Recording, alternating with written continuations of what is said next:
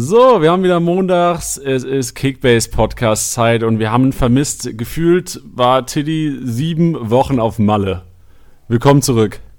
Ein herzliches Servus. Ich habe euch sehr vermisst. Ich habe euch sehr vermisst. Dass du noch eine Stimme hast vom Bierkönig, dann müsste doch die muss eigentlich weg sein, oder? Wir waren tatsächlich kein einziges Mal im Bierkönig. Oh, was habt ihr denn gemacht auf Malle? Ähm, gelesen und ähm, alles total entspannt. Alles total entspannt. Taktikseminar, Kickbase-Taktikseminar. Nee, ähm, natürlich nur brav gewesen, nur Erholung. Ähm, genau. Ja, gut, weil die- Freundin mithört, jetzt mal schön die anständige Variante. Weil was du gerade vor dem Podcast erzählt hast, leck mich am Orga, ey. Ging ja richtig rund. ja. Ja, sa- sag, sag doch mal, was war denn? Also gerade eben warst du so, äh, da ist es ja gesprudelt ohne Ende und jetzt erzählst du dich so zurück. Naja, also sagen, also sagen wir es so, die meiste Zeit war ich auf jeden Fall ähm, zumindest physisch anwesend. Spieltagssieger im Sieger. Der Kickbase Podcast. Jeden Montag auf deine Ohren. Okay, dann, dann mehr brauchen wir gar nicht wissen für den Podcast hier. Soll ja auch, heute geht's auch so ein bisschen, also theoretisch könnten wir jetzt sagen, es geht ja auch um deine Zeit in Mallorca, heute geht's um Problemkinder. Ja, das ist die perfekte Überleitung tatsächlich. Ja, genau. Weil, ey, viele Leute haben uns auch echt ge- geschrieben, die Tage, was, was machen sie mit den Leuten? Viele sind ratlos, wir sind ja auch teilweise ratlos. Habt ihr Problemkinder in eurer Kickbase-Liga, wo ihr sagen würdet, über die sollten wir heute mal quatschen? Also in unserer Kickbase-Liga auf jeden Fall, da haben wir so einige Problemkinder. Ähm, in meinem Team natürlich nicht. Also ich als alleiniger Spitzenreiter, da ganz oben, ganz verlassen, ganz gelangweilt, ähm, habe in meinem Team selber natürlich keine Problemkinder. Du bist echt Erster in eurer Liga? Natürlich. Junge. Max, Ja, was nee. hast du denn dazu? Janni, er hat solche Höhenflüge, man, also das glaubt man überhaupt gar nicht. Ich habe vorhin gesagt, hey, Tilo, äh, bereite dich mal drauf vor, heute Thema Problemkinder. Ähm, und er sagt wirklich einfach, er sitzt einfach da, schaut mir ins Gesicht, grinst mich an und sagt so, Max, in meiner Mannschaft gibt es derzeit überhaupt gar keine Problemkinder. Wie soll ich über dieses Thema überhaupt irgendwas äh, jetzt runterschreiben? Also ich wäre, äh, also da muss ich echt sagen, er, er nutzt das gerade, er, er, er suhlt sich da sehr im Erfolg gerade. Das ist natürlich bitter. Das war vielleicht auch so ein bisschen für Harvards damals, für das Harvards-Ding so ein bisschen der Payback. Ja, das ist die stille Revanche, ja. Aber man muss dazu sagen, er macht die Punkte halt auch mit so einem Friedel derzeit. Also wie lang, wie lang, wie lang hält das noch an? da ist schon, die Kritik ist hoch. Ist halt, die- Thilo unverdient, einfach nur Glück. Also ich meine, wer macht, Friedel ist ja wohl, Man nennt mich Ja. auch den Teflon-Titti, weil das prallt an mir ab. Ja, das, also das, das, da kommt ja gar nichts von an. wie lief denn, äh, wie lief denn die Pro League am Wochenende? Ja, da haben das allererste Mal äh, haben wir da irgendwie eher schlecht abgeschnitten, obwohl punktetechnisch, punktetechnisch waren wir okay, aber sind wir Dritter geworden. Ähm, Liga Insider hat uns überholt, die haben uns jetzt von der Spitze gestoßen. Ähm, und die Freekickers haben halt einen, einen Spieltagssieg gelandet. Das ist der erste Spieltagssieg, der nicht äh, Kickbase oder Liga Insider ist. Also da scheint es jetzt langsam ähm, auch dynamischer zu werden insgesamt. Die Freakers haben sich mal, haben sich zu Herzen genommen und mal richtig gemanagt letzte Woche. richtig gemanagt. Und ähm, das Problem ist halt, Liga Insider hat diesen kranken Cheat Coutinho. Ähm, ich will nicht wissen, in wie vielen Ligen der gerade das komplette Tableau oder die, die, das Mächtegleichgewicht komplett äh, auseinanderrüttelt. Bei uns in der, in der, in der Kickbase-Liga, also nicht in der Pro League, sondern in unserer Büroliga, hat den einer, der irgendwie ganz unten rumkriecht. Deswegen ist es irgendwie relativ wurscht.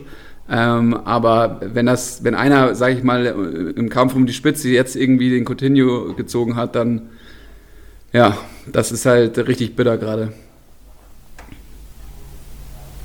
Ja, Das, die absolute Stille, bei euch wahrscheinlich genauso. Ähm, Also ich habe ich, ich, ich, ja, also war wir haben still, weil ich ich, auch kein Coutinho, aber ich, ich war still, weil ich in Gedanken äh, nochmal den Assist von ihm Revue habe passieren lassen, der ja einfach völlig absurd war. Den er, den er auf Gnabry spielt. Der, der, also der, der bewegt seinen Fuß ja gar nicht und dieser Ball fliegt einfach nur in also wie ein wie eine wie ein Ölgemälde wie am Faden aufgezogen. Wahnsinn! Also wie dieser Ball bei Gnabry ankommt, ähm, ich habe es mir auf jeden Fall, ich musste bei YouTube da diese Geschwindigkeit runterdrehen ähm, und das hat es nicht besser gemacht. Also wirklich, also sind mir die Augen ausgefallen. Und vor allem auch, wenn er, den, wenn er den auch anders spielt, wird das nix. Also der ist perfekt. Der, der ist halt perfekt in Gnabrys Lauf und vor allem Gnabry war ja noch nicht mal wirklich im Sichtfeld. Da ist ja, du hast, der hat irgendwie drei Verteidiger vor sich. Links war, glaube ich, Koman oder Levi auch, ich weiß nicht mehr genau. Auf jeden Fall rechts, im Fernsehen sah es auf jeden Fall so aus, dass da, ich habe noch gar keinen Gnabry gesehen. Auf einmal luft er das Ding da ins Nichts. Denkst du, ja, okay, Hut, Junge, lauf einfach raus. Nee. Der war, also irgendwie hat der Coutinho auch gleichzeitig mit dem Pass Hut ausgespielt, gefühlt. Ja, und, und vor allem guck dir mal an, wie nah der Ball an seinem Standbein liegt. Das, Warte kurz. ja, nee. Ich muss, also da muss ich gerade auch so, okay, muss ich mir nochmal anschauen, Deal, oder dass ich das jetzt kapiere, aber äh, Ja. erklär mir mehr. nee, nee, später. Heute geht es nämlich um Problemkinder. Also, also eine Sache, Coutinho die wir- ist ein absoluter Traum. Eine Sache, die wir festhalten können, ist, Coutinho ist kein Problemkind. Nee, eben. Aber was ist dann ein Problemkind? Dann lass doch mal direkt in der Mannschaft bleiben. Wir haben, also viele Leute fragen sich bestimmt, was machen sie mit Thiago? Was sollen sie machen mit Thiago? Ich selbst habe auch Thiago. Ich frage mich auch, was soll ich machen? Also ich muss ja sagen, ich, äh, als ich das in den Highlights gesehen habe, wie der äh, diesen Rückpass auf Neuer spielt, wow. Gewagt. Gewagt. Also wenn der auch noch die Punkte fürs Eigentor bekommen hätte, ja leck.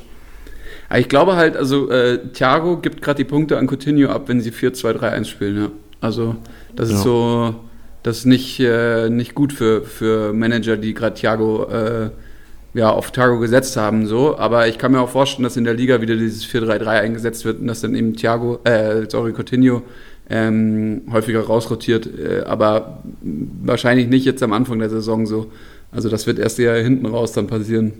Deswegen, was mit ihm machen, ja, ich würde einfach weiter mit ihm spielen, weil, mein Gott, dann im, im nächsten Moment äh, legt er wieder einen vor und dann hast du wieder deine 150 Punkte und dann ist er wieder gut.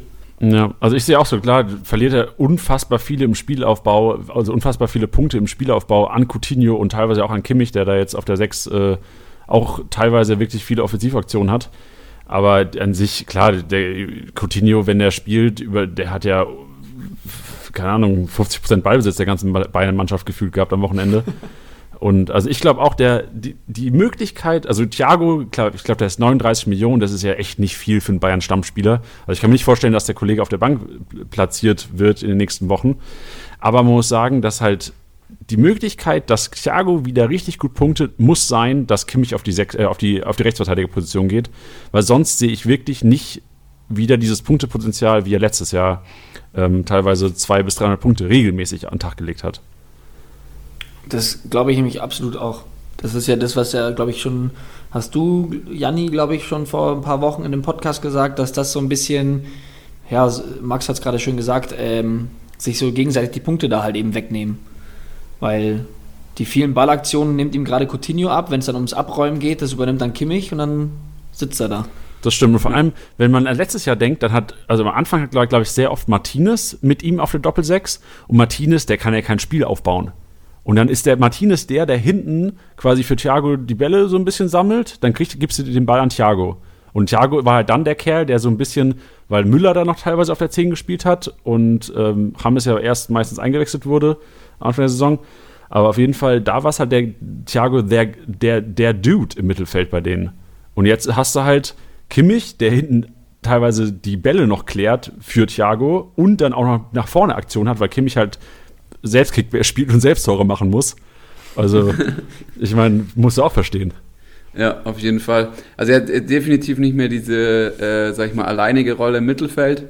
Und da, äh, und da, also das ist auf jeden Fall ein Problem für ihn bei Kickbase oder für, für Kickbase Manager wird zum Problem, weil sie weniger Punkte bekommen. Ein anderes Problem ist auch noch, dass die Bayern mittlerweile, ähm, dass Kovac mittlerweile auch mit seinen Innenverteidigern ähm, versucht, das Spiel aufzubauen oder wie dann beim, beim dritten Tor eben Süle so einen Pass komplett durchsteckt bis auf die letzte Linie zu Lewandowski.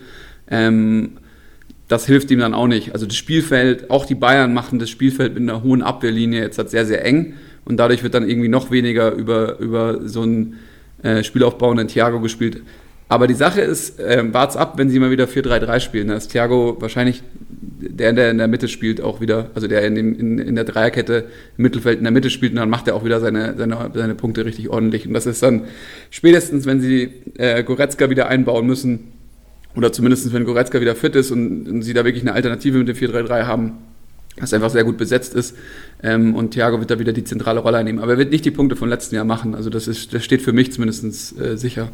Ja, glaube ich auch. Also ich glaube, über 45 Millionen wird der Kollege wahrscheinlich nicht mehr kommen von Marktwert, selbst wenn er wieder ein bisschen ähm, aktiver wird.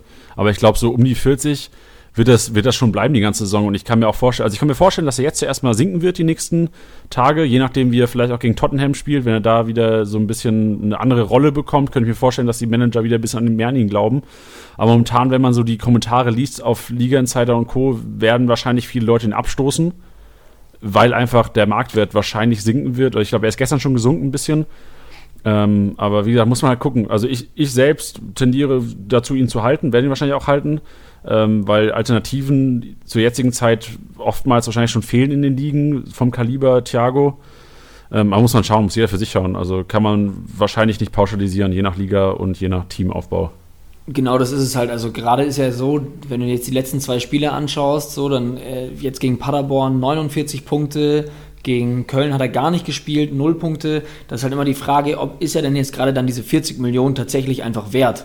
So, also was du ja eben gerade sagst, so wenn es eine Alternative gibt oder so, dann würde ich jetzt schon dazu raten, eigentlich dann zuzuschlagen und einfach die sichere, die sichere, sicherere sichere Nummer zu nehmen. ja, zum, ähm, zum, Beispiel, also eine Alternative für mich wäre Sabitzer, wenn man den noch bekommen würde, ähm, äh, Schlag dazu, fast schon, ähm, also das ist eine schlechtere Alternative, würde aber Geld frei machen, wenn das einem was bringt, dann wäre Klaassen von Bremen ähm, der jetzt auch eine Vorlage auf Rashica, Rashica gemacht hat. Und, und, es scheint so, dass Glasen viel offensiv viel gefährlicher wird durch das neue System von Bremen ähm, oder das neu umgestellte Mittelfeld von Bremen. Ähm, das würde ich so ein bisschen als Geheimtipp ausgeben, weil halt Rashica zurück ist und auch dann solche Dinger verwerten kann und Bremen mehr kontern wird ähm, diese Saison als letzte Saison noch. Ähm, und äh, ansonsten, ja, also das ist keine 1 zu 1 Alternative jetzt Glasen. Aber ansonsten ähm, kann man sich definitiv bei Leipzig, aber auch bei Schalke mittlerweile umschauen, ähm, wenn falls jetzt ein Harit auf dem Platz wäre oder dass man jemanden Harit äh, für Thiago aus den Rippen leiert, weil Harit wird so schnell, äh, nachdem er jetzt auch die Elfmeter reinwärmst bei, bei Schalke, ähm, da irgendwie, also es ist für mich definitiv kein Halbspieler mehr, Armine. Hype, Hype ist over, weil äh, Leistung ist real. Ja, also Performance ist absolut real bei dem. Ich habe mir Leipzig gegen Schalke angeschaut ähm, äh, statt Konferenz, einfach nur, weil ich wissen wollte, ob Schalke eben schon bereit ist, so, so jemanden wie Leipzig so richtig in die Mangel zu nehmen. Man muss sagen, dass das Spiel super unglücklich war für Leipzig. Ähm, also wirklich unglücklich war und das hat auch Nagelsmann äh, garantiert so gesehen. Ähm, aber man muss dazu sagen, Schalke hat mittlerweile Waffen. Schalke hat, weiß mittlerweile, wie sie offensiv ihre, ihre ähm, kreativen Spieler freispielen kann, dass sie halt eben dann die Räume bekommen. Und Harid weiß, diese Räume zu nutzen. Und ähm, also das ist, das ist für mich, äh, Schalke ist dieses Jahr für mich grundsolide. Also die haben jetzt ein bisschen überperformt gegen Leipzig, da darf man sich nicht blenden lassen davon. Sieht man daran, dass zum Beispiel ein Stamboli nur 53 Punkte oder so gemacht hat. Ähm, also die hatten die auch schon ordentlich. Also Leipzig hätte genauso drei Buden machen können. Der Sabitz hatte zwei riesige Chancen. Ähm, aber ja, also da kann man sich bei Schalke auch mal umschauen oder so. Da kann auch wirklich mal so, so Varianten wählen, die, die früher, sag ich mal, nicht so auffällig waren. Die, die Liga ist breiter aufgestellt dieses Jahr, äh, diese Saison. Das haben wir doch direkt das nächste Problemkind, oder? Bei Schalke, Kali fucking Jury. Was machen wir mit dem? Ja, letzte Woche im Podcast haben wir noch ein bisschen versucht, irgendwie zu retten. Äh, weil, jemand, weil jemand uns ja Gepusche vorgeworfen hat, ne? Ja. Ähm, und dann haben wir irgendwie gesagt, Caligiuri ist auch gut, aber der ist irgendwie gar nicht mehr gut auf einmal, ne? Nee, also man will ja schon was sagen, wer jetzt Podcast, lange Podcast gehört hat schon, wir haben schon öfters jetzt gesagt, Caligiuri kriegt die Punkte abgenommen dieses Jahr. Und jetzt kriegt er auch noch den Startplatz abgenommen von Wagner. Ja, also, für, aber, aber Jetzt vielleicht nicht zu Recht gegenüber Caligiuri, weil ich weiß jetzt nicht, ob er so viel schlechter gespielt hat. Ich glaube, das ist doch nicht nee. der Grund, aber du hast halt diesen Rabi Matondo und sorry, der Dude ist einfach nur, also. Ist, ich glaube, der ist einfach nur schnell. Mehr, also das, mehr ist er gar nicht, aber ich glaube, der, nee, ist einfach, einfach nur fucking schnell. Der ist einfach nur fucking schnell, aber der macht das Ding dann aber auch mit dem Außenriss, ne? Ja, also, das ist nicht schlecht, das ist echt nicht schlecht. Also der Typ ist, äh, also der wird nochmal, also wenn der jetzt sich irgendwie psychisch einknickt oder sowas, ähm, dann hat da Schalke nochmal einen ganz anderen äh, Zauberfuß irgendwie in den Tiefen, in den Tiefen rausgeholt. Einen, einen zweiten Benito Rahman. Ja, oh. nee, der, wo wir wieder beim nächsten Problemkind wären. Der hat, gar, der hat gar keine Chance mehr, der Junge. Das, also, das habe ich jetzt mir aus dem Fenster gelehnt. Ich würde mal, ich würde ganz kurz nochmal äh, Caligiuri versuchen, ein bisschen in Schutz zu nehmen. Also persönlich. Also ihn persönlich. Weil, also im Grunde genommen ist der, der ist ja nicht schlecht, aber du hast ja gesagt, du hast ja gesagt, er ist nicht schlecht, aber er hat einfach krass Pech. Du hast John Joe Kenny geholt, der einen riesen Job macht als Rechtsverteidiger. Das heißt, der wird da nicht mehr wegrücken. Der hat sich super eingespielt mit der Abwehrkette. Ähm, und dann hast du, wer hat denn rechts gespielt bei Schalke? Jetzt bin ich ja völlig unvorbereitet, Freunde. Rechts vorne oder was? Der Hat, Matondo. hat Matondo rechts vorne gespielt sogar? Ah, ja, ich dachte also zumindest der hat halt einen Flügel besetzt. So, die haben dann auch immer mal wieder hin und her gewechselt. okay, ah ja, dann hast du auch, hast du Pech gehabt. Hast du echt Pech gehabt einfach. Als Caligiuri. Ja. Also du hast halt, ähm, we- we- wenn jetzt halt, äh, die ganz genauen irgendwelche Aufstellungen anschauen, äh, so wie Titi, Titi hat gleich mal die Aufstellung von Schalke rausgeholt und äh, hat äh, natürlich absolut recht, dass er mich gerade ein bisschen Fragen angeguckt hat. Da ist dann McKenny rechts gelistet, aber McKenny hat sehr zentral gespielt Ja, zusammen ja. mit Mascarell. Und Ja. Harit und Matondo haben sie um Burgstaller rumgespielt die ganze Zeit. Ja, genau. Das ist so ein bisschen erinnert mich an Wolfsburg-System. Da hast du, Burgstaller ist quasi so der, der Wehkost und du hast vorne quasi Harit, der manchmal so ein bisschen auf die 10 fällt auch, aber Harit und Matondo sind so ein bisschen wie bei Wolfsburg, was, Breckerlo und Memedi. Nur, dass halt Genau. Harit ein bisschen mehr drauf hat als die beiden wahrscheinlich. Und Matondo eventuell auch, aber obwohl Breckerlo hat ja auch eigentlich auch einen talentierten Füßchen. Aber generell ist es so ein bisschen das System, ich weiß nicht warum, also ich bin auch auf Liga jetzt halt da gerade, ich weiß nicht, warum das da so ein bisschen verrückt ist.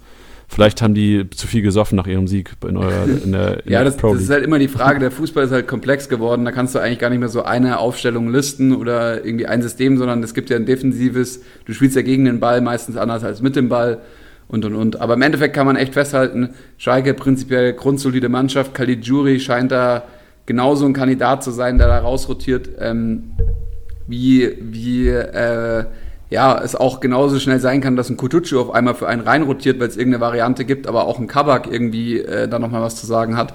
Ähm, aber wovon man ausgehen kann, ist, dass ein Hari- Harid erstmal stabil stehen bleiben wird oder auch ein Salif Sané da irgendwo äh, ja, relativ gesichert in dem System ist äh, und Kenny äh, definitiv auch. Also du hast ihn ja auch angesprochen, der ist ich meine, ähm, ja, da, da hätte man am Anfang gedacht, dass er so ein bisschen so, so ein klassischer Schalke-Spieler wird, so ein Talent, der da hinwechselt und dann nichts äh, auf den Platz bekommt, aber der scheint auch relativ krass unterwegs zu sein, der Junge. Ja, ist halt auch so diese Generation junge Trainer, die auf einmal dann in der 20. Minute sehen, oh, irgendwie läuft's nicht und auf einmal stellen die komplett das System um.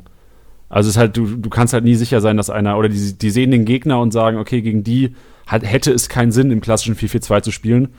Und auf einmal rotiert halt jemand raus, wo du denkst, so, ey, der hat die letzten Jahre doch immer gespielt. Ja.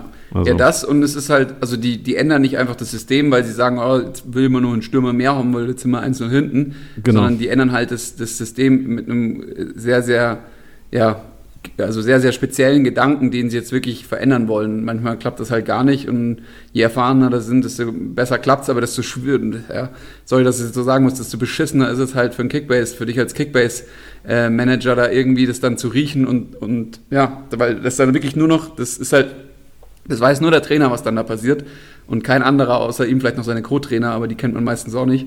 Ähm, ja, und deswegen, also das ist zumindestens, äh, wenn wir da beim Thema bleiben, äh, ich habe da so, ich habe so viele Namen hier auf meinem Zettel, ich, ich, ich, ich, ich würde jetzt einfach mal noch raushauen, so, ähm, zum Beispiel Julian Brandt, also bei Dortmund, ähm, was würdet ihr mir da raten? Ich bin jetzt gerade, ich weiß nicht, was ich mit dem machen soll mit dem Jungen. Lass mal, die, lass mal den Spitzenreiter reden hier, neben dir. Ich gebe meine Tipps nicht raus. Oh, shit, Geheimnisse. Nee, Quatsch. Also ich meine, das ist bei solchen Spielern das ist halt immer so eine Frage. Ähm, ja, investiert man groß rein oder nicht? Weil letztendlich oft, wenn sie reinkommen, machen sie ja trotzdem Punkte. Das ist so ein bisschen die, dieses Phänomen. Ich weiß jetzt nicht, wie viel Brand jetzt gerade ge gemacht hat. Das kannst du mir vielleicht gleich aushelfen. Ja, nix, nicht viel. ähm, weil zum Beispiel, wenn man jetzt, klar ist das jetzt ein Paradebeispiel, aber Alcacer letztes Jahr nimmt, der hat auch nie gestartet, kam aber rein, hat immer eine Hütte gemacht. Und das war, das erinnere ich mich jetzt, glaube ich, glaube, erster Spieltag war das von Brandt oder zweiter, wo der auch eingewechselt wurde, wo alle auch gesagt haben, so, hey, ich dachte, der spielt irgendwie. Ähm, ja, und dann kommt der halt rein, macht eine Kiste, macht trotzdem irgendwie 130, 160 Punkte, irgendwie sowas dazwischen. Ähm, da ist halt immer die Frage, klar ist das riskant, dass er, weil er natürlich in weniger Zeit ähm, die, also er weniger Zeit hat, die vielen Punkte zu machen, aber bisher hat es ja eigentlich ganz gut geklappt. Dann ist halt wieder die Frage, das ist mein gleiches Argument wie bei Thiago, ist er dir dann, dann das Geld wert? Ja. Und wenn du eine Alternative hast, einfach einen geilen Stammspieler, ähm, dann mach das lieber, weil ich sehe Brandt aktuell einfach nicht in der Startelf.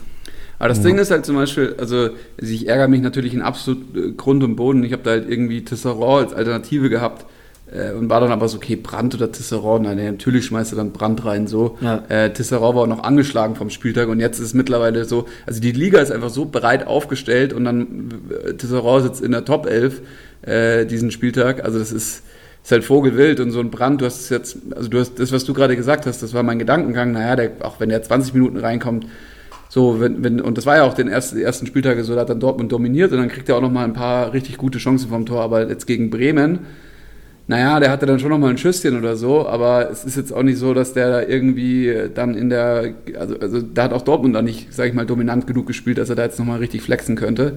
Und ähm, ja, da überlegt man langsam schon so ein bisschen, aber da sind jetzt auch die Alternativen langsam ausgegangen in der Liga. Und das ist halt, ja, was machst du da? Also das ist so ein bisschen, also man fühlt sich da so richtig beschissen. Man hat da halt dann irgendwie jetzt fast 34 Millionen auf dem, äh, im, im Nassen sitzen, so. Aber hast du, ich, ich finde, die Angst besteht bei solchen Spielern auch immer darin, dass man sie verkauft und sie dann geil punkten. Ja, und vor allem, wenn du dann sie- siehst, dass er letzte Saison über 5000 Punkte gemacht hast, wenn ich jetzt nicht komplett falsch liege, das, das ist halt so, das ist ein weiterer Grund, wo du denkst so, oh, den sollte ich wirklich nicht abgeben und dann hältst du den immer länger, immer länger und dann, ja so, und jetzt denke ich mir einfach so, ich halte ihn jetzt einfach, weil genau, wenn das dann passiert, dass er dann irgendwann einmal scharf schießt und ich bin nicht dabei, dann, dann ärgert man sich halt wieder in Grund und Boden. Und, Ja. und, und eigentlich geht man davon aus, der Spieler ist gut genug prinzipiell, weißt du? Ja. Und hinten raus, also meine Prämisse ist eigentlich mal hinten raus, äh, machen die guten Spieler immer nochmal noch mal extra viele Punkte. Aber sich das irgendwie jetzt äh, nach äh, fünf, sechs Spieltagen schon, das, da, da muss ich lang warten. So. Ja. Auf jeden Fall. Also ich sehe bei Brandt, also erstmal war das ja so das Duell quasi letzten Spieltage oder letzten zwei der Wochen, wo man gesagt hat, okay, entweder der oder der Spiel war ja Hazard gegen Brandt. Und inzwischen muss ich sagen, ähm, gerade wo jetzt, also ich, ich glaube, Hazard ist einfach äh, Favres Liebling. Also wirklich, das ist, der macht jetzt keine unfassbar geile Partie und jedes Mal wechselt er das Handschuh aus. Also ähm, oder jedes Mal stellt Hazard wieder auf. Und ich glaube inzwischen, dass die Flügel echt fast sicher sind bei Dortmund. Also ich kann mir nicht vorstellen, dass Hazard vielleicht äh, unter der Woche mal äh, rausrotiert, das kann ich mir vorstellen, oder Sancho.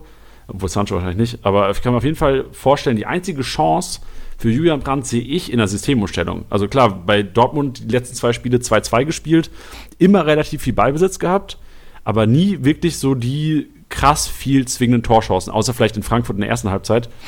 Aber ich sehe halt eine Riesenchance für Brandt, wenn das System auf 4-1-4-1 umgestellt wird. Das heißt, wenn Witz der alleine Sechster ist und Reus und Brandt so ein bisschen wie le letztes Jahr bei Leverkusen, Havertz und Brandt so die zwei Achter oder die zwei Zehner geben. Genau. Ja, dann Und wird, da das, dann wird aber, so, sorry für den Wortwitz, wenn Ja, das klar. passieren sollte, dann wird der Brand gefährlich. Jo, boah, Junge, aber wirklich, ja, es ist so. Ey, Also dann das wird's, Einzige- dann wird's eine kranke Kombi, weil ich meine, Reus Brandt ist ja fast genauso wie äh, Havertz und Brandt. Und also, dann sehe ich den Marktwert bei 50 Millionen. Aber Also das, Sache- dass es passiert, muss natürlich, muss Favre halt mal ein bisschen seine Sturheit ablegen und ähm, weiß nicht, ob das passiert. Das ist nämlich genau das. Also Anfang, äh, Anfang der Saison wurde das von Liga Insider ja auch noch so angezeigt, dass Wit- Witzler als alleiniger Sechster gespielt hat. Ich muss dazu sagen, das soll jetzt keine Klugscheißerei sein, aber ich habe das halt einfach null gesehen, weil Favre immer dieses 4-3-3 gespielt hat und hat er nie davon abgewichen. Und ist es klar, jetzt spielt Delaney nicht, wird schon seine Gründe haben. Jetzt aber auf dem vergangenen Spieltag Dahut statt Brandt, weil Brandt hat schon auch Also, also Den- du meinst, den- den- dass er ein 4-2-3-1 gespielt hat oder so? Also, oder, also Ja. 4-3-3 hat er jetzt nie so wirklich gespielt. Aber ich Äh, glaube, nach meine, der Einwechslung. Ich also 4-3-3 meine, ist, ist für mich quasi normale Viererkette, zwei defensive Mittelfeldspieler, okay, ja, ja, einen okay, offensiveren. ja, ja. Und dann halt Das Bayern-System. und dann drei irgendwie genau, Genau. vorne. Okay. Und da, da war mir eigentlich schon echt klar, dass er nicht davon abweichen wird, weil er das letzte Saison kaum bis gar nicht gemacht hat. Aber was ich jetzt zum Beispiel nicht verstehe, auf den letzten Spieltag bezogen, dass dann der Hut spielt, nicht wegen seiner Fähigkeiten, sondern weil der Hut jetzt für mich kein deutlich defensiverer Spieler ist als ein Brandt. Und der Brandt hat letztes Jahr bei Leverkusen auch diese Position, die der Hut am Wochenende gespielt hat, auch gespielt. Und da sehe ich einen Brandt eigentlich stärker, stärker als ein der Hut. Deswegen hat es mich gewundert. Ja. Also ich habe mir Ja, unter der er Woche. nicht mit, ja, ja. sag ruhig. Ja, dass er nicht mit Brand anfängt, sondern mit der Hut halt. Genau. Ja, ja. Ja, vor allem, weil, also ich meine, gerade nach dem Brandwechsel, Brand war ja, also meiner Meinung nach, du hast gesagt, richtig, Dahut war auch offensiv. Teilweise wurde ja schon dieses ähm, 4-1-4-1 gespielt, vor allem dann nach der Einwechslung von Brandt, da haben ja trotzdem auf dem Flügel Sancho und Hazard gespielt und so hinter der Spitze quasi dann hinter dem eingewechselten Akassa haben ja Reus und Brandt gespielt. Und ähm, also klar, der Hut, äh, es war vielleicht schon so ein Übergang, aber mir, was ich sagen wollte, unter der Woche, ey, als dieser Favre in der PK so gelacht hat oder so gelächelt hat, dass er gesagt hat, ja, mit Mario, also ich kann die Stimme jetzt nicht nachmachen, aber das war ja schon, also dass da ein paar Überraschungen in der Startelf sein werden, warum auch immer er das macht. Ich weiß auch nicht, wem er da was beweisen will oder sowas aber der auf einmal, äh, man konnte schon unter der Woche, wenn man Favre gut kennt, schon wissen, okay, ey, da gibt es ein paar Überraschungen, vielleicht spielt so ein Götze, vielleicht spielt so ein Dahut. Okay.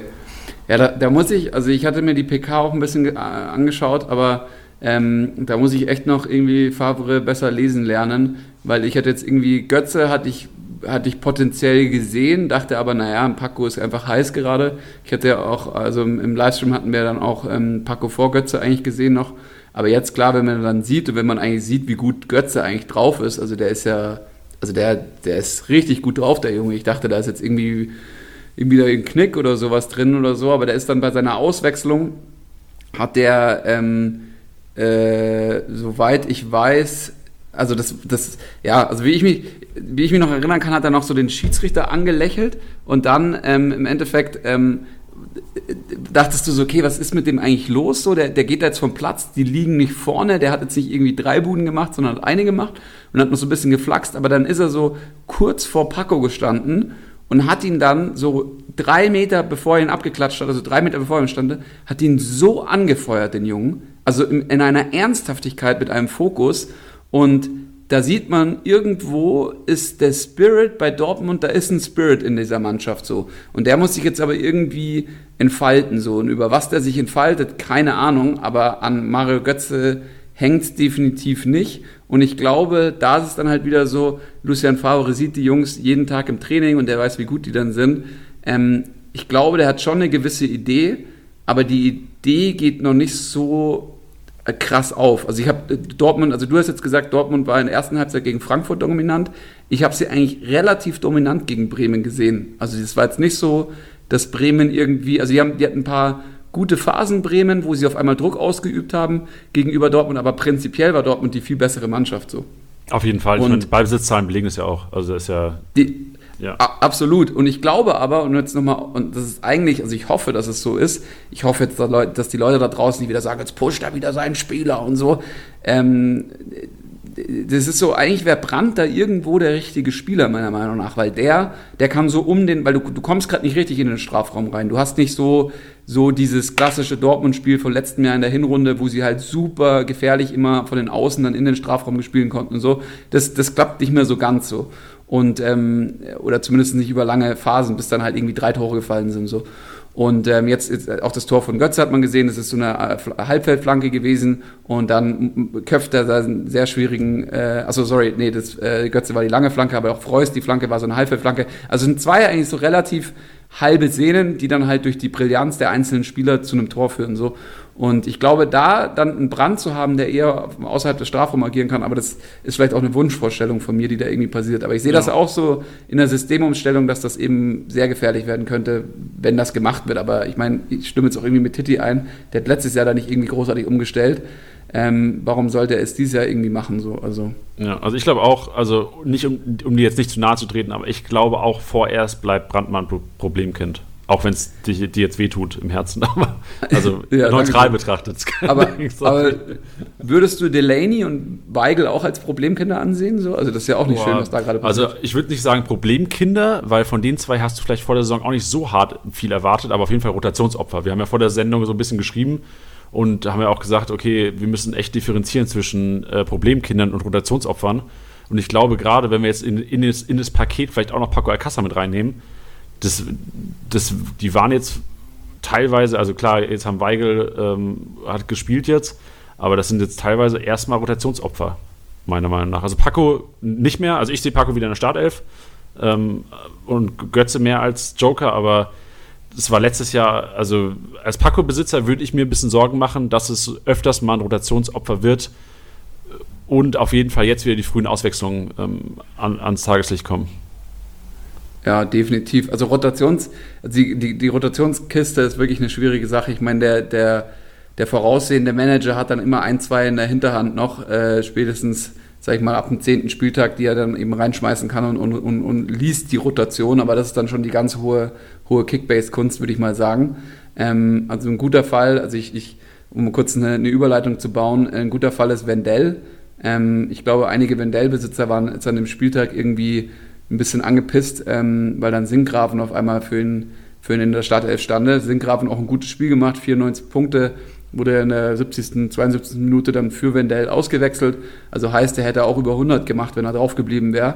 Heißt, er scheint jetzt auch nicht irgendwie, äh, also nicht in Form zu sein. Ähm, der Bosch wollte den ja auch unbedingt. Äh, und äh, ich glaube, da muss man dann muss man dann seine Schützlinge, weil ich glaube, Wendell ist eher so einen, den man durch die ganze Saison eigentlich halten will mittlerweile. Ich glaube, das war er bei wenigen am Anfang der Saison und ist dann über die ersten Spieltage zu so einem Stammspieler geworden. Aber das muss man dann halt irgendwie riechen. Aber ich glaube halt auch Singgraven. Ich glaube, es ist nicht dumm für Wendell-Besitzer, sich jetzt noch Singgraven zu holen und versuchen, diese Rotation zu lesen, weil diese Position ist brandgefährlich bei Leverkusen, egal ob wie die jetzt besetzt ist, vielleicht durch Wendell ein bisschen äh, gefährlicher als durch Singgraven, aber ähm, den kann man sich jetzt unter der Mille gerade von, vom Transfermarkt holen und ich glaube, das ist nicht dumm. Also das hatten wir letzten Podcast schon angesprochen, so diese Idee, wie beim Torwart den ersten, den zweiten zu haben, ähm, auch bei den Feldspielern, wenn man, wenn, wenn, wenn es jetzt wie bei Wendell und bei Sinkgrafen ist, den ersten und den zweiten sich zu holen sozusagen. Okay, also ich glaube, also ich persönlich würde mir das glaube ich nicht mal zutrauen, das zu gessen, aber klar, wenn du, wenn, wenn jemand sagt, also ich weiß nicht, also mir wäre es wahrscheinlich zu heiß, weil jetzt auf beiden Außenverteidigerpositionen. Du hast Weiser ist zurück über rechts. Das heißt, Lars Bender und Weiser werden, ich würde es einfach mal antizipieren, auch ab und zu mal rotieren. Weiser, meiner Meinung nach, einer der besten Leverkusener gewesen am Wochenende. Wirklich viel Offensivdrang. Und also wäre mir persönlich, also guter Ansatz mit den beiden holen. Wenn du weißt, wer spielt, aufstellen, wäre natürlich äh, königlich und ähm, kann wahrscheinlich äh, so ein bisschen an Tilly rankommen sogar von seiner Performance am Wochenende.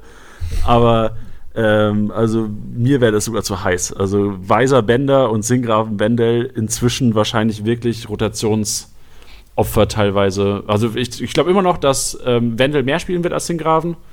Und bei Weiser Bender wahrscheinlich sogar 50-50, weil Weiser echt eine super Partie gemacht hat.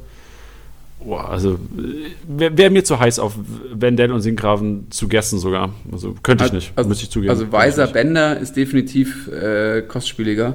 Ähm, bei Wendell meine ich jetzt einfach nur, äh, dass Wendell einfach ein sehr teurer Spieler ist und dass man sich dann eben Singgraven gerade für unter der Mitte holen könnte. Und ich stimme dir vollkommen zu, wer das, das dann, wer das dann halt immer sauber liest, der ist dann wirklich, der hat dann wirklich per, äh, Kickbase perfektioniert, würde ich sagen. Ähm, aber das ist dann die ganz hohe Kunst, würde ich äh, behaupten. So. Ähm, um noch ein anderes Beispiel zu nennen, äh, wer, wer, ich meine, das ist jetzt noch ein bisschen teuer so, ich glaube, da muss man warten, bis er ein bisschen fällt, aber wer, den, wer die Rotation zwischen äh, Oscar Wendt und Benzebaini richtig lesen wird, der wird auch einige Freude haben diese Saison, also wer das schafft, richtig zu lesen, obwohl ich jetzt gerade Wendt eindeutig vorne sehe. Ja, also ich habe hab mich aber auch überrascht, muss ich sagen, weil ich glaube, im, was Euroleague, wo Benzebaini gespielt hat, ich weiß gar nicht, war, war Euroleague, ja. oder? Gegen ja. Wack, genau. Das war die sehr unsichere Variante. Also da hat der hat Rose was riskiert, dass er da nicht mit der, mit der Erfahrung gegangen ist oder vielleicht war Wendt auch noch ein bisschen angeschlagen. Mhm. Ähm, aber das ist voll in die Hose gegangen und seitdem äh, hat er gegen Düsseldorf auf Wendt gesetzt und jetzt am Wochenende gegen Hoffenheim auch wieder auf Wendt gesetzt und der spielt einfach sehr solide. Also der, der ist, mhm. es gibt keinen richtigen Grund, den gerade rauszunehmen, solange er so äh, konstant performt und Gladbach noch so ein bisschen eine Hängepartie ist. Sehe ich auch so. Ja, also ist, ist schwer zu gessen, ey. Man müsste einfach Kontakte von Trainern haben. Man müsste mal so ein Handy mit 18 Kontakten von allen Trainern und die vertrauen dir alle. Junge, du wärst der König. Ja, ich glaube, aber es ist schon, also man, man kann sich auch schon mal hinsetzen und so langsam äh, sind ja einige Spiele durch und einfach mal so wirklich durch die, also ich glaube, im ersten Schritt einfach mal zu verstehen, was sind so überhaupt mögliche Aufstellungen, ähm, die diese Mannschaften spielen und dann einfach zu gucken, okay, also jetzt bei den Rotationsopfern muss man natürlich, das ist, das ist dann super viel äh, Research, den man da betreiben muss, ist dann zu verstehen, welches System wird vor, äh, vor äh, quasi englischen Wochen gespielt und was wird danach gespielt, ist da irgendeine Konstanz drin. Dann ist natürlich super schwierig, auch wenn Spieler ausfallen, dann können gewisse Systeme nicht gespielt werden und so. Das war jetzt bei Freiburg wieder der Fall. Ähm, Und ähm, ja, also es ist einfach nicht, nicht so leicht, aber ähm, ich, also ich setze mich auch mal zusammen mit Titi hin und wir versuchen da auch mal was, was da drin klar zu erkennen. Also jetzt zum Beispiel bei Bayern sieht man, dass halt dieses 4-3-3 nicht mehr so präferiert wird von Kovac und eher dieses 4-2-3-1 und da ist halt Coutinho klar gesetzt so. Ja, jetzt, wir, wir waren gerade bei Leverkusen und ich hätte noch einen richtig heißen Case bei Leverkusen. Demir bei. Oh. Was, also, der Kollege kann so gut kicken, aber irgendwie spielt er nicht. Was sollten Leute mit Demir bei machen? Ja, ich finde, ich habe mich das auch gefragt, weil ähm, Amiri natürlich jetzt ein super heißer Kandidat ist. Ähm, zumal ja auch, wer auch noch drunter leidet, ist ja Bellarabi. Bellarabi hat ja auch nicht gespielt. Wieder nicht. Ja, ich glaube, der war, der war angeschlagen, glaube ich. Der konnte nicht. Ja? Der war, der war, hat ja. grippaler Infekt, okay, glaube ich. Dann habe ich mich nicht äh, genug damit auseinandergesetzt. Aber ähm, wenn man sich jetzt Amiri angeschaut hat, zwei Spiele bombastisch performt, darunter noch ein Assist, davor auch immer nur so kurze Einwechslungen gehabt. Der stand ja dann auch letztendlich schon relativ überraschend dann in der Startelf, beziehungsweise relativ überraschend dem hierbei auf der Bank. Dazu muss man aber auch sagen, dass er davor auch nicht das abgeliefert hat, was man von ihm so erwartet hat. Das ist richtig. Ja, ja und vor allem schwierige, schwierige Phase gerade für ihn, glaube ich, weil, weil das System nicht genau auf ihn zugeschnitten wurde. Also das, was er bei Hoffenheim hatte, hat er bei Leverkusen nicht, weil da gibt es halt Harvards noch. Das stimmt. Vor allem, also was, was ich mir jetzt denke, also ich, ich erinnere mich an diesen Fall, vor zwei, drei Wochen war das, auf einmal stand, gab es die Meldung, äh, Demirbay nicht in Kader aus privaten Gründen. Und klar, das kann immer mal sein, okay, Beerdigung, ich weiß auch nicht, also ich will auch Demirbay jetzt nicht zu nahe treten, ähm, mein Beileid, wenn es so war. Aber natürlich kann sowas auch sein, okay, wenn, stell dir vor, Bosch und Demirbay ähm, geraten aneinander. Ich will jetzt auch nicht zu viel reininterpretieren. Aber warum jetzt Demirbay danach auf einmal nicht mehr, keine Minuten mehr bekommt, der wurde doch nicht mal eingewechselt. Und also ich kann mir schon vorstellen, kann natürlich sein, dass ich jetzt völlig falsch liege und aus, ethischen, aus ethischer Sicht total scheiße hier erzähle und Leute ähm, mich haten, die mehr wissen, verständlich. Aber kann natürlich auch sein, dass da echt nicht irgendwas passiert ist zwischen den zwei, dass dem hierbei auf einmal noch nicht mal mehr eingewechselt wird, was für mich völlig unverständlich ist. Klar sehe ich Amiri auch und ich sehe auch, also ich dachte halt vor der Saison, also zu, zu meinem Case zurück, also ich kann mir vorstellen, dass was passiert ist zwischen vielleicht dem hierbei und dem Trainer oder irgendwas, ich weiß es nicht, aber das könnte vielleicht was sein, warum es vor zwei Wochen hieß, okay, dem hierbei aus privaten Gründen nicht dabei und seitdem nicht noch nicht mal eingewechselt. Also wäre für mich so eine, so eine kleine Lösung zum Case. Ja, es vielleicht auch viel zu viel Interpretation. ja. ja. schon sehr viel Spekulatius, würde ich sagen. Aber es ist eine unschöne Situation für Kickbase-Manager gerade. Also ich habe sehr, sehr viel auf dem hier beigesetzt vor der Saison weil einfach Königstransfer ähm, von Leverkusen und ja, auch einfach so eine geile Saison da bei Hoffenheim gespielt und so. Also da könnte, könnte viel passiert sein, aber ich würde mir gerade so ein bisschen, wenn man, wenn man kann, also das ist auch so zu so einer Frage, zu der ich später noch kommen will, ähm, ist so, was macht man dann mit den Problemkindern? Also ist es jetzt irgendwie Katastrophe und Sell-off oder ja, Problemkind und ich ärgere mich weiter damit rum. So, also zum Beispiel, wenn man jetzt irgendwie sagen würde, bei Brand, ähm, versus dem hierbei? Also ist das eine gleiche Form von Problemkind für euch oder ist es da schon bei dem einen heftiger als beim anderen? Also ich glaube, ähm, also es kommt immer so ein bisschen darauf an, wie lang ist das schon Problemkind oder wie lang ist dieser Spieler schon Problemkind, weil, also marktwertabhängig. Wenn der Kollege seit vier Wochen Probleme hat oder ein Problemkind ist und wirklich kont also kontinuierlich singt, singt, singt und auf einem relativ niedrigen Level ist, ist das vielleicht sogar schon so ein heißes Gamble-Objekt. Das ist so dem hierbei, ich muss, ich muss mal gucken, wisst ihr, wie viel der Wert ist gerade? Ja, noch einiges auf jeden Fall. Also über ja. 30 ist er noch. Boah, shit, nee, ja, okay. Nicht mehr. Bullshit. Nicht mehr? Schon wieder Quatsch erzählt. 27,6. 27. Siehst du, das ist jetzt einer, wo du halt gucken musst langsam. Also klar, entweder ist da wirklich was falsch bei Leverkusen, aber das wäre eventuell schon irgendwann einer, vielleicht auch erst in ein, zwei Wochen, wo man sagt, okay, der wird wieder nur eingewechselt, vielleicht kriegt er einen Einsatz nächste Woche und dann vielleicht mal 30 Minuten oder sowas wo man dann vielleicht sagen muss, okay, das ist ein Problemkind, was vielleicht auch wirklich so zur, zum, zum Gamble-Objekt wird, weil wenn der wieder heiß läuft oder wenn, also ich kategorisiere es so ein bisschen pauschalisiere das ein bisschen, wenn so eine Art Problemkind jetzt fünf, sechs Wochen gesunken ist im Marktwert, immer wieder Enttäuschung, aber an sich die Qualität da ist, wäre das so einer, wo du sagst, okay, ich habe jetzt vielleicht mal es haben vielleicht nicht viele, aber ich habe mir jetzt vielleicht mal 20 Mio über oder kann vielleicht mal den günstigen aufstellen und habe dadurch so die Kapazität, um den mal auf die Bank zu setzen. Oder bin ich auf die Punkte angewiesen. Das könnte sich langfristig auf jeden Fall rentieren, zu sagen, okay, also antizipiert, Brand in drei Wochen, kriegt die nächsten drei Wochen nicht viele Einsätze, ist vielleicht nur noch 26 Mio wert, hol dir den und schau, okay, der kommt vielleicht wieder, auf einmal Systemumstellung, Barz, Brand, äh, MVP, Back-to-Back, neu Coutinho, alle lieben Brand. ja, geil. Geil wär's. So viel zum Thema viel spekulieren. ja, genau. Also der Jani, der Jani läuft heute heiß. Der, der schmeißt heute die Wahrsagerkugel an, du. Nein, aber das ist, ähm, ja, was du ja gerade sagst, wenn, es irgendwann äh, um die 20 Millionen geht und was, was du ja gerade sagst, wenn die Umstände da sind, dass man sagt, hey, ich möchte ein Spekulationsobjekt haben, das dem bei die Fähigkeiten hat, einen absurd geilen Fußball zu spielen, brauchen wir gar nicht drüber reden finde ich, macht das schon Sinn, weil es ist ja jetzt keiner, oder Brand jetzt auch nicht, dass man sagt, boah, da, da müssen, müssen so viele Fälle eintreten, dass der überhaupt mal spielt, sondern ja, wir wissen es halt gerade einfach nicht. Es kann eine Anreihung von vielen Sachen sein. Meiner Meinung nach ist es halt jetzt die Problematik, dass die zwei Positionen, mit denen er konkurriert, beziehungsweise die zwei Personalien, mit denen er konkurriert, sind Baumgartlinger und Amiri. Baumgartlinger nimmt aber so einen defensiven Part ein, der hinten alles abräumt. Und ähm, Amiri spielt einfach gerade geilen Fußball. Und es wäre ja falsch von Bosch zu sagen, ich nehme jetzt jemanden, der geil kickt, allein auch für die Moral, den nehme ich ja jetzt nicht raus. Wenn er jetzt Amiri jetzt zwei, dreimal wieder nicht performt, dann fände ich es in Ordnung, wenn er sagen würde, gut, dann lasse ich den mal wieder ran. Ja, er könnte halt nur über, jetzt über die internationale Woche halt wieder, sag ich mal, dass das ein bisschen, äh, ja, ein bisschen balancierter gestaltet werden soll und und und. Ich bin mir aber sicher, dass er dem hierbei äh, wieder pushen will. Also außer, außer Janni hat jetzt recht und da ist irgendwas zwischen Trainer und ihm passiert, was irgendwie unausweichlich ist, was, aber selbst das bei einem 32 Millionen Transfer würde man versuchen, würde irgendwie Völler oder äh, jetzt weiß ich gar nicht mehr, ob Jonas Bolt da noch im Start ist. Äh, könnte jetzt auch sein, dass ich da falsch informiert bin. Der mittlerweile der ist mittlerweile schon weg, glaube ich, wieder ist bei, zu Hamburg gegangen. Naja, aber auf jeden Fall würde man bei so einem teuren Transfer würde man gucken, ähm, dass sich das irgendwie wieder glättet, so die Wogen.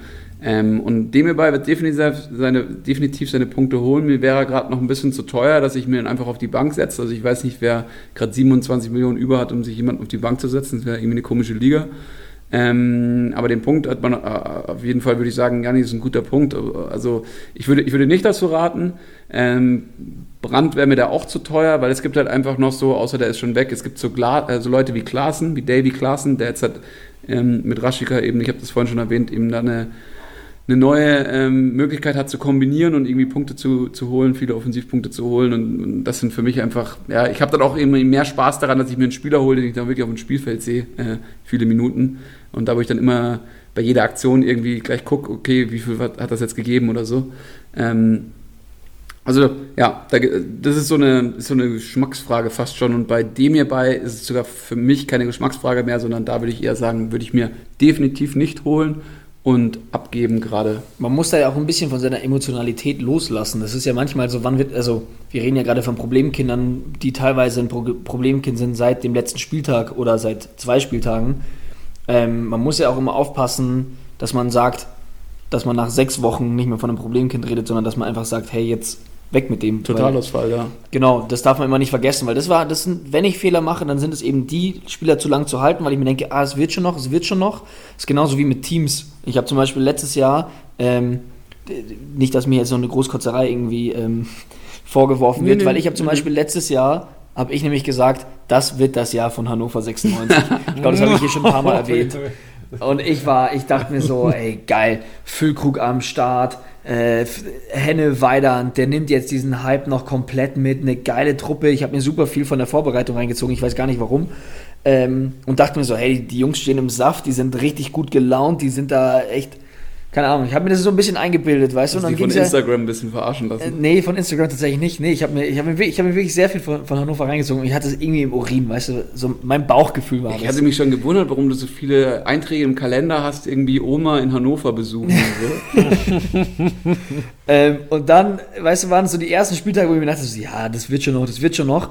Und irgendwann so am achten Spieltag oder sowas musst du halt einsehen, okay, das ist halt ein klarer Abstiegskandidat und das wollte ich nicht einsehen. und genauso muss man das mit den Spielern halt, weil man nicht zugeben will, dass man selber nicht recht hatte. Ja, total. Man, man, man, man, man, man, man schweigt es weg. Absolut. Und den einzigen, den ihr dann eigentlich nur noch anschwert, seid ihr selber. Deswegen ähm, tut es nicht. Ehrlich zu sich selbst sein. Ehrlich das zu sich ich nicht nur bei Kickbase. Echt Kick, so. Kickbase ist live, ich sag's dir, lifelong Lessons lernst du da beim Zocken, Alter. Und deswegen mein Appell an euch da draußen, ähm, hängt nicht zu sehr zu lange, zu sehr an den Spielern. Ja, hängt nicht zu lange an ihnen. Und jetzt sagst du mir mal bitte, ob ich das gerade bei Paulsen mache oder nicht. Du hast ja so Phasen? Ja. Für wie viel wirst du ihn denn abgeben? Du Drecksau, Alter. Du bist so eine Drecksau. Aber ich, ich, ich habe gerade so Schiss, da kommt eine Patrick Schick vielleicht wieder, weißt du? Ähm, oder nicht wieder, sondern dann kommt er jetzt. Der ist ja auch anscheinend irgendwie, haben mir Leute Angst gemacht, dass das ein Nagelsmann-Liebling ist und sowas. Ich dachte, Paulsen wäre auch ein Nagelsmann-Liebling. Also, ähm, genau, also Leipzig ist jetzt mit Schick wieder, oder Schick ist im Leipzig-Training angekommen. Oh, Junge, Junge, Junge, da hat einiges geflattert. Ich dachte, das wird die Yusuf-Saison und jetzt äh, 65. Minute ausgewechselt worden gegen Schalke. Ich habe den auch sehr hoch angepriesen, weil ich den auch einfach absolut geil finde. Also was denkt man sich, wenn, dein, wenn, wenn, wenn der Trainer einen Stürmer bei 3-1 rückt, ich weiß gar nicht, was da war, aber 3, also du bist hinten zwei Tore und dann wird dein Stürmer ausgewechselt. Also dann hast du ja ein richtiges Problemkind im Kader jetzt, oder? Ja, aber du hast, der hat ja mit Kunja ersetzt. Also ist ja Stürmer für Stürmer. man, Ja, aber für den Stürmer selber ist halt scheiße. Ja, klar. Achso, sorry. Ja, klar. Für den Stürmer. ist er- Aber also ich, ich finde mal generell zu Pausen. Also ich bin erstmal bin ich kein Pausen-Fan, weil er einfach für Kickbase so ein bisschen der punktet nur, wenn er wenn er wenn er wenn er trifft halt. Mein Gefühl ähm, oder meine Erfahrung so ein bisschen. Ähm, also ich, ich finde 35 Millionen für Pausen muss ich ehrlich sagen zu viel. ja, ja das denke ich mir mittlerweile auch. Ähm, jetzt ist gerade bei mir so ein bisschen die Frage, ist irgendwie, da wären wir beim nächsten so, Kramaric.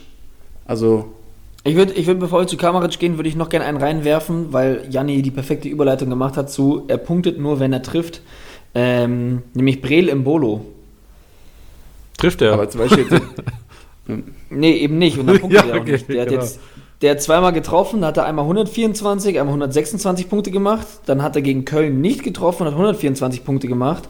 Ansonsten nur 70, 53, 56. Aber, aber ich sag dir eins, weil ich, also wenn ich jetzt Paulsen hergeben würde, ich würde mir Imbolo sofort holen. Also wirklich, da würde ich nicht mit der Wimper zucken, weil das wäre einfach gefühlt so ein 1 zu 1 dran Ding und ich habe auch noch 10 Millionen gespart. Ähm, aber deswegen hatte ich jetzt Kramaric schon ins Spiel gebracht und ich wäre da auch gespannt auf deine Meinung, Jani. Ist so, wenn Kramaric jetzt gerade auf, der, auf dem Transfermarkt und du bist so ein Pausenbesitzer und bist unzufrieden und und und und kannst da auch noch Kapital locker machen, würdest du dir dann Kramaric holen und Paulsen abgeben? Boah, zum jetzigen Zeitpunkt, also ich glaube, Kramaric braucht ja auf jeden Fall noch, äh, also nächstes Spiel wird er auf keinen Fall spielen und dann Länderspielpause. Weiß ja nicht, ob er direkt in der Startelf stehen wird. Aber ich muss auch sagen, wie Hoffenheim momentan spielt, die haben keine andere Wahl, außer Kramaric jeden Ball auf den Platz zu geben. Ja, also ich sehe ich seh das auch, ich sehe das auch, ich sehe auch eine ganz andere Hoffenheim-Mannschaft, wenn auf einmal so ein, so ein krass gestandener So ein Spieler dem Platz.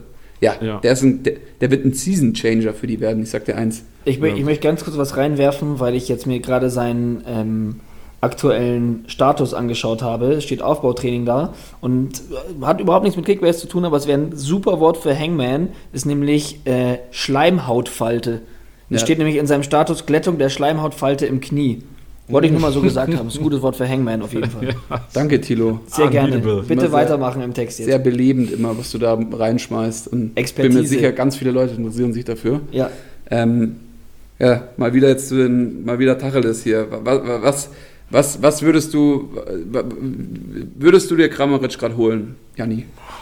Warte, gib mir, gib mir kurz eine Sekunde. Ich will zuerst mal gucken, was der Kollege wert ist. 18, Komma irgendwas. Ja, 19 Mille ungefähr. Steigend. Also hier auch wieder ein Case. Ich meine, bringt nichts, den nächsten Spieltag auszusetzen, äh, aufzustellen, weil er nicht spielen wird. Ähm, musst du gucken, wenn du das Geld übrig hast. Ja, wenn du gerne, wenn du langfristig denkst, wenn du der Guy bist, der sagt, ich will jeden Spieltag holen, ich denke von Spieltag zu Spieltag, hol dir nicht, hol dir lieber einen, der, der spielt und vielleicht punktet. Aber günstiger wird er nicht mehr. Verstehst du? 18 Millionen, der wird nie wieder unter 18 Millionen wert sein dieses Jahr. Muss halt abwägen. Das glaube Also- das glaub ich halt auch. Also so, genau das äh, ist meine Denke und ich glaube so zum Beispiel, um jetzt Leuten irgendwie Ideen da draußen irgendwie in den Kopf zu pflanzen, ohne dass ich jetzt irgendwie will, dass ihr genau das macht, was ich euch sag. Ähm, zum Beispiel ein weiteres Problemkind für mich wäre Tar. Tar ist gerade 22,5 ungefähr noch wert. Und der wäre gerade so ein richtig schöner, den man abgeben könnte, um sich einen Grammaric zu holen. Weil Tar wird das nächste Spiel wahrscheinlich auch nicht machen, weil der sitzt irgendwie gefühlt erstmal raus. Drago ist für ihn drin. Drago auch krasse, wird krasse Marktwertrakete werden, so. Der wird auch punktetechnisch gut unterwegs sein, glaube ich, in der Leverkusener Mannschaft. Ähm, und, und Tar könnte man gerade eben super abgeben für Kramaric. Ich habe leider keinen Tar, also auch zum Glück ähm, irgendwo, aber äh, der ist so ein klassisches Problemkind, was ich gerade abgeben würde, wenn zum Beispiel so ein Kramaric auf dem Transfermarkt wäre. Ja, also ich muss generell sagen, du musst halt, wenn du das machst, musst du ein bisschen an Hoffenheim glauben und nicht, also musst du daran glauben, dass Julian Nagelsmann nicht der krasseste Trainer der Welt ist und aus einer Kackmannschaft quasi ähm, eine fast Champions League-Truppe macht. Weil, also, wie die momentan spielen, klar, ich habe ja auch gerade gesagt, Kramaric ist ein Gamechanger oder du meinst Season Changer sogar, sehe ich auch, dass er krasse Qualität hat und auf jeden Fall der beste Spieler von Hoffenheim ist. Ähm, wahrscheinlich sogar mit Abstand ähm, von seinen Qualitäten her. Aber wenn du jetzt mal siehst, Hoffenheim wird wahrscheinlich, wenn es so weitergeht, gegen Abstieg spielen und einen Stürmer von einem Abstiegskandidaten ähm, mitzuschleppen oder von einem Team, was, keine Ahnung, zweistelligen Tabellenplatz sehr, sehr wahrscheinlich belegen wird nach der Saison, ist halt auch hart. Wenn du sagst, okay, ich steppe jetzt zwei Spieltage mit und stelle den dann auf in eine Mannschaft, wo es null läuft momentan, ist natürlich die andere Seite, die man auch sehen muss. Ja, also ich würde es jetzt, glaube ich, gerade ein bisschen andere, anders sehen, als du, dass Hoffenheim ein Abstiegskandidat ist, aber ich mache mir da mal eine kleine Notiz. Äh, Janni hat am, nach dem nee, sechsten Spieltag gesagt, Hoffenheim wird Abstiegskandidat. Äh, ich stimme dagegen, aber äh, ich finde es auch mal gut. Ja, genau. Janni hat gesagt, Hoffenheim steigt safe ab, drei Kästen Bier. ähm, über einen Einsatz können wir uns ja später nochmal unterhalten. Ja, genau. Ähm, oder sagen wir jetzt hier drei Kästen Bier, Hoffenheim spielt um Abstieg und ich sage, die spielen nicht um Abstieg, was auch immer dann um Abstieg spielen bedeutet. Ähm, ja, okay, das hast du so mal. Pass auf, ich sag, Hoffenheim wird nicht besser als 13. Platz dieses Jahr. Okay, ich wette dagegen. Sehr gut. Ähm, okay. Drei Kästen Bier. Drei Kästen Bier will der haben. Ich gebe dir, ich geb dir, geb dir einen Kasten Bier und einen Kasten Spezi, das gute Paulaner Spezi. Alles klar, eingeschlagen. Aber welches Bier? Das ist jetzt natürlich auch die Frage. Ja, das Beste halt. Das, nicht, das Beste, so, das so Beste, so Faxe. Faxe von der, von der Tanke. Nee. Oh, Faxe von der Tange ist ja gut, aber das Starkbier, das schwarze, das eklige. Okay, oh. das ist keine versteckte Schleichwerbung für irgendwelche komische Tankstellenbiere oh, hier. äh, es, es, es, es, gibt nur eins, das ist bayerisches Bier, mein Lieber. Da, da sind, die, sind die Bayern neben dem, dem, neben dem äh, Meister buchen die halt auch das beste Bier. So Deutschland ist einfach so. Punkt. Ich habe ich hab gerade Bayern und Meister gehört und möchte zu meinem nächsten Problemkind kommen. Ja. Uff. Ähm, wir waren vorhin schon beim Problemkind Thiago. Ich habe aber auch noch eins, was vielleicht jetzt gerade keins ist, aber vielleicht eins werden könnte, was auch spannend ist, nämlich Jerome Boateng. Der war vor der Saison ein absolutes Problemkind, weil Hönes ihn öffentlich sowas von abgewatscht hat. Jetzt ist er aber dann doch noch da und spielt auch noch seit den letzten drei Spieltagen. War nicht und Jerome Boateng sein ganzes Leben schon Problemkind? Deep Talk. Ja, okay. nee. Also ich, ich will ihn verteidigen, Jerome. Ich finde ihn klasse. Ich bin ein riesiger Jerome-Fan. Jerome will auch verteidigen. Die Frage ist, macht er das in der Zukunft? Wow, Moderator. Die Frage ist, macht er das in der Zukunft denn auch noch? Weil ich hatte mir jetzt nämlich gedacht, okay, jetzt hat er gespielt. Ich, mir, mir ist er jetzt nur die letzten zwei Spieltage aufgefallen. Da dachte ich mir, okay, gegen Köln und Paderborn, da kann man irgendwie auch jeden Deppen spielen lassen. Dann habe ich aber geschaut, der hat sogar gegen Leipzig gestartet. Jetzt ist ja dann auch die Frage, ich glaube, zwischenzeitlich ist aber auch Alaba mal aufgefallen, äh, äh, aufgefallen, ja, aufgefallen, weil er ausgefallen ist. Im P1 Und vielleicht. Hernandez auf den Linksverteidiger. Ich kann mir aber trotzdem vorstellen, dass Alaba spielt, Boateng wieder Innenverteidigung, Süle Innenverteidigung, Pavard vielleicht sogar Innenverteidigung mit Kimmich auf rechts. Da gibt es so viele Optionen, wo ich Boateng eigentlich nicht vorne sehe. Deswegen könnte ich mir vorstellen, dass so geil der Hype jetzt gerade ist, nachdem er dreimal gespielt hat und, glaube ich, dreimal sehr gut gepunktet hat, ähm, dass das vielleicht problematisch werden könnte zu den nächsten Spieltagen. Nach meiner Hannover-Prognose bin ich jetzt ein bisschen vorsichtig, aber ähm, das ist nur eine, so, so ein, vielleicht ein potenzielles Problemkind. Also der, der jetzt gerade zu einem kleinen Hype wird, aber dann relativ schnell auch wieder Problemkind für die Leute werden könnte. Ja. Also den sollte man dann irgendwo ab, ab ja, also genau beobachten. Ich glaube nicht, dass Boateng, äh, Boat, Boateng, Boateng. dass Boateng einer für die ganze Saison ist. So, ähm, äh, ich möchte damit sagen, es ist jetzt, wenn er auf den Transfermarkt kommt und du sagst, ich brauche jetzt einen Verteidiger, auf den ich bauen muss oder kann, ähm, dann würde ich auf jeden Fall nicht zu Boateng raten. Er sollte nicht die Säule deines Teams werden. Ja. Aber ich glaube, wenn du Freitag auf einmal nur noch zehn Mann im Team hast und er ist, es ist nur noch Boateng auf dem Markt, dann kaufen dir. ja, gut. Okay. Ja, sehr ähm, gut. Dann letzte, letzt, letzten Case. Lass uns hier das Ding heute abschließen mit einem richtig toughen Case und wo ich auch überfragt bin. Also vielleicht ist es auch einfach nur zwei Minuten Stille, wenn wir den Namen sagen. Äh, Vincenzo Griffo.